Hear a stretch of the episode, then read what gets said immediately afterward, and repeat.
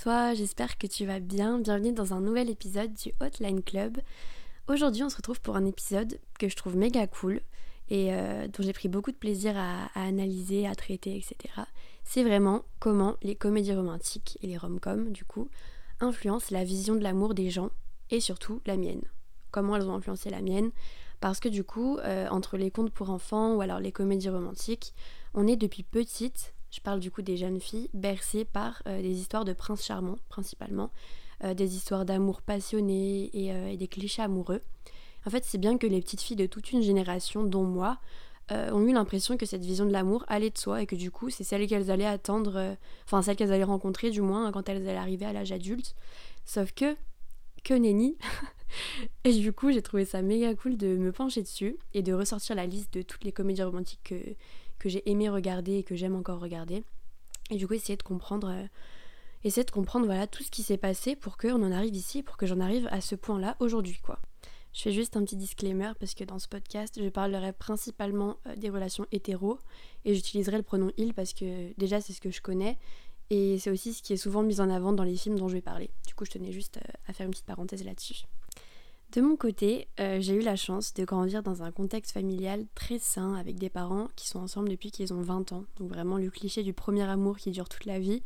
Et depuis petite, on m'a bercée avec des Disney et je me suis construite avec ma sœur en regardant pendant des heures, je dis bien des heures, des films de romance, donc de Titanic, A Pretty Woman, Endless Love, Love Rosie et j'en passe et j'en passe et j'en passe. Et en fait, toutes ces histoires, euh, elles m'ont poussée à me construire une image, je dirais pas faussée, mais plutôt romantisée de l'amour et de ce que je dois en attendre. En fait, elles ont inscrit en moi, et je pense aussi en beaucoup d'autres jeunes filles, donc c'est pour ça que je trouvais intéressant d'en parler, euh, des standards pratiquement inatteignables chez les hommes. Et je suis autant désolée que toi de l'apprendre, mais non, ton futur copain ne sera pas forcément ton premier amour, malheureusement.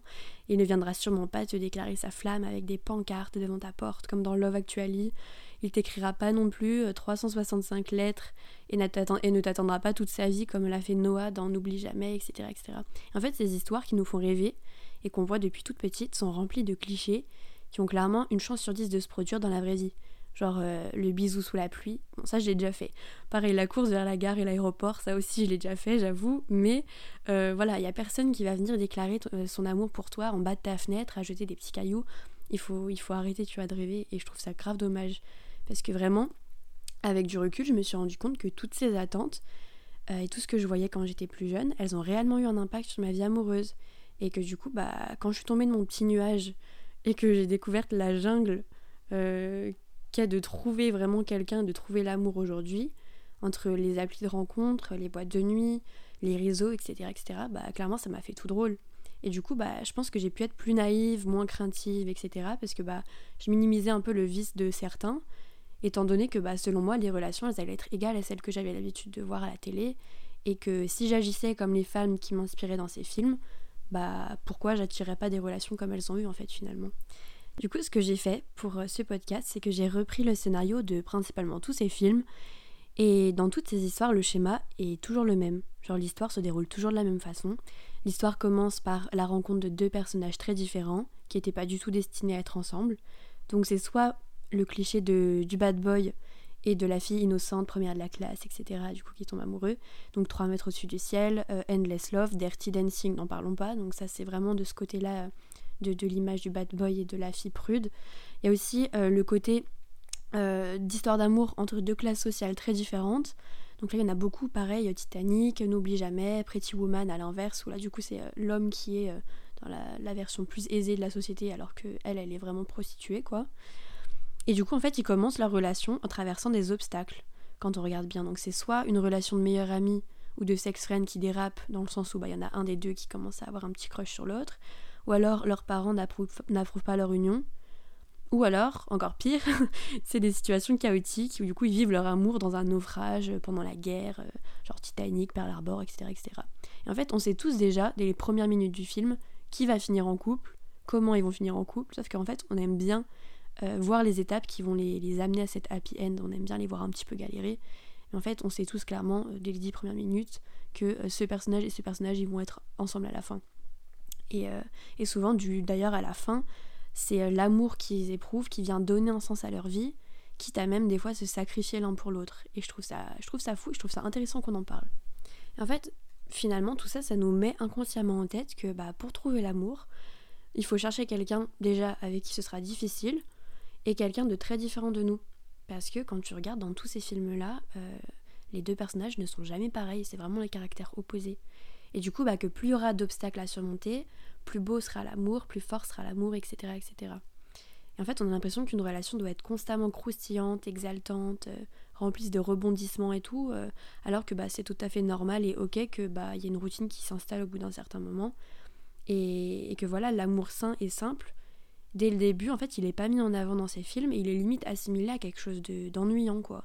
En mode, ah, c'est genre il y a tout qui va bien, euh, on se fait chier quoi dans cette relation alors que bah, c'est quand même fou. Je sais pas, moi ça me choque un peu. Et, euh, ouais, parce qu'en fait, quand tu regardes ces films, ils mettent vraiment en avant le, les débuts, en fait, la passion du flirt, euh, quand on est là à se séduire, etc. Mais l'histoire et le film s'arrêtent souvent à l'étape de la mise en couple des personnages. En fait, à partir du moment où voilà, ils ont traversé toutes ces épreuves pour se mettre en couple, et bah paf, le film finit. Et du coup, bah on voit pas la suite en fait, ça nous empêche de voir euh, l'amour réel qui se construit euh, sur le long terme, tout ce que ça implique, genre les compromis, les discussions, euh, les moments pas forcément cool. en fait, tout ce qui mène à une relation durable et, saine. Bon, après, je suis d'accord avec toi. Depuis quelques années, on voit apparaître des rom-coms qui brisent un peu les codes. Par exemple, il y a le film Isn't It Romantique, qui se moque de tout ça, qui se moque vraiment des clichés des films romantiques et qui, qui appuie vraiment sur le côté niais, gnangnan et tout. Et il y a aussi la série You, qui mine de rien se sert des codes des films romantiques pour montrer que bah parfois c'est un peu un peu malsain quoi. Le mec c'est un stalker, euh, ok euh, il, est, il force et tout, mais il a plein de red flags que souvent dans les films romantiques on, minimise. Ça du coup c'est la deuxième partie que je trouve méga intéressante parce que bah quand tu regardes bien quand on était petite on n'a jamais été choqué par euh, le comportement d'Edward dans Twilight, méga obsessionnel, ou alors encore pire par le gars qui séquestre une meuf et qui lui donne euh, un an pour tomber amoureux de lui dans 365 jours. Enfin, sur le coup, on était là, ah ouais, putain, trop sexy et tout. Mais c'est quand même fou, tu vois. Et en fait, les rom-coms, elles poussent parfois à minimiser les red flags et la toxicité des relations en rendant tout ça sexy. Et euh, j'ai regardé, il y a une professeure qui s'appelle Julia R. Lipman qui a mené une étude à l'université du Michigan qui est hyper intéressante. En fait, elle voulait déterminer l'influence de ces films sur nos relations amoureuses. Du coup, bah, ça tombe parfaitement dans le thème du podcast. En fait, elle en a déduit que les amatrices des comédies romantiques acceptent plus facilement les comportements obsessionnels euh, d'une personne si c'est pour euh, une perspective romantique. Donc, par exemple, se faire harceler euh, par un mec lambda, c'est non. Mais se faire harceler par un mec BG euh, dans une perspective amoureuse, ça se discute. Et je trouve ça fou. Et en vrai, elle ajoute aussi que euh, il y a ce truc du fuis-moi, je te suis, etc., qui est beaucoup euh, répété dans les comédies romantiques. En fait, ça rend, ça rend toutes les relations en mode bourbier, parce qu'au final, plus personne ne communique ses émotions, plus personne n'envoie de messages et tout et tout, par peur de paraître trop accessible, nan, Et en fait, ça crée de la frustration. Et et du coup, le dernier truc qu'elle dit que j'ai trouvé intéressant et que j'ai noté, c'est que le plus important des clichés à bousculer dans ces films-là, c'est celui de la fille qui se sent mieux à la fin du film parce qu'elle est en couple. Et, euh, que selon elle, ça devrait être l'inverse et que la fille devrait terminer le film en se rendant compte que bah, soit elle est mieux toute seule, soit alors que bah, l'amour c'est un plus dans sa vie, mais c'est pas ce qui va déterminer son bonheur. Et ça, notez-le bien parce que c'est quelque chose de très important à se mettre dans le crâne et que j'ai mis longtemps et que je mets encore du temps à, à accepter, à assimiler. Mais, euh, mais voilà, en fait, dans tous ces films, les hommes qui forcent et qui, qui sont un peu euh, ouais, forceurs, quoi. Comme par exemple Love Actually, le gars, il vient toquer à la porte de, de la fille, qui est d'ailleurs en couple, avec des pancartes, en lui disant euh, Ouais, tu es la bonne pour moi, tu es parfaite pour moi, viens, on se marie. Enfin, c'est un peu abusé quand tu regardes bien.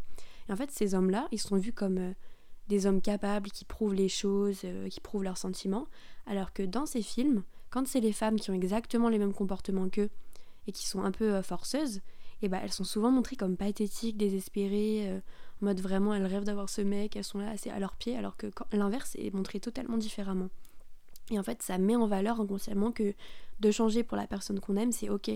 Quand tu regardes dans plein plein de films, les personnages changent pour, euh, leur crush.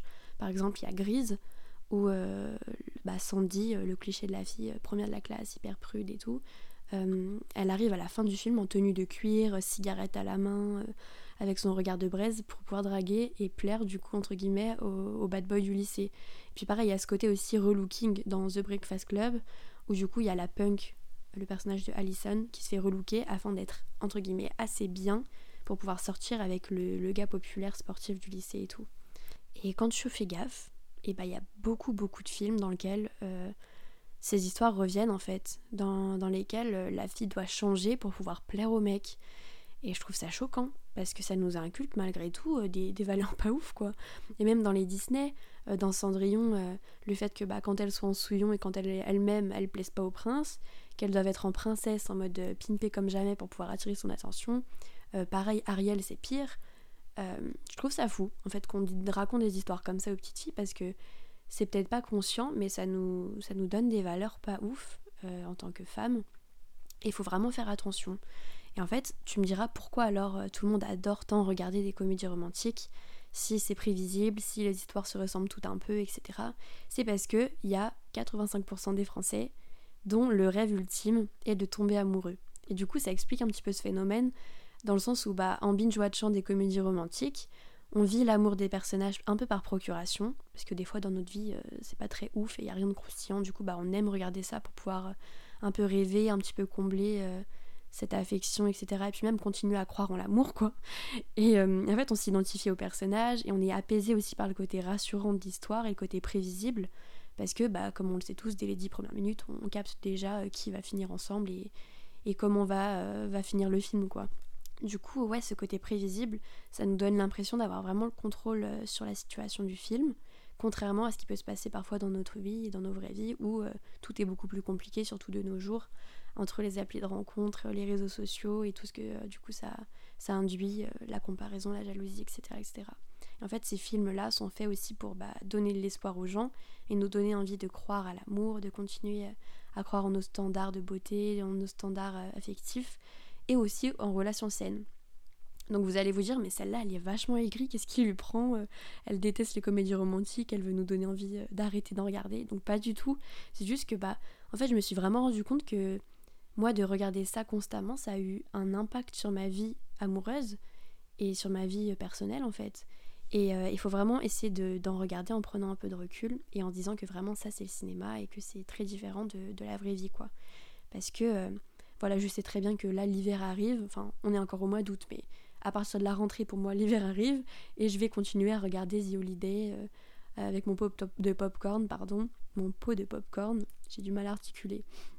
Mais voilà, il faut juste être conscient que ces films mettent en lumière des relations utopiques et que c'est pas la vraie vie. Et aussi par pitié, qu'il faut arrêter d'attendre dans sa petite tour d'argent à la réponse que euh, un bel homme viril et grand vienne vous délivrer à un moment si vous avez un crush les filles. On est en 2023 alors il faut foncer, il faut faire le premier pas, il faut pas tout le temps attendre. Et, euh, voilà, à un moment il faut aussi assumer, dire les choses et, voilà, euh, un peu les secouer parce que les garçons, des fois on leur fait un peu des, appels de phare mais ils les voient pas. Eux, dès qu'on leur dit pas les choses clairement, ils ne comprennent pas. Donc, si je peux terminer cet épisode sur un conseil, c'est de vraiment voilà oser pareil. Si vous avez quelqu'un en tête et que vous attendez, vous êtes là, vous hésitez, il faut y aller. Il faut y aller et, euh, voilà, je suis désolée si j'ai pu paraître un petit peu euh, sur la défensive pendant ce podcast. Je vous jure que tout va bien et que je ne suis pas si aigrie d'habitude. Là, je sais pas ce qui m'arrive. Mais en tout cas, j'ai adoré le tourner, j'ai adoré me renseigner euh, sur, tout ça et du coup, pareil, en apprendre sur ce thème-là parce que finalement, même en faisant mes recherches, j'ai pu apprendre pas mal de choses. Donc j'espère qu'il vous a plu et euh, je vous retrouve la semaine prochaine pour un prochain épisode, mercredi prochain. Euh, j'attends vos retours sur Instagram, ça me fait très plaisir de vous lire euh, et ça me donne beaucoup de force. Donc je vous fais des gros bisous et je vous dis à mercredi. Salut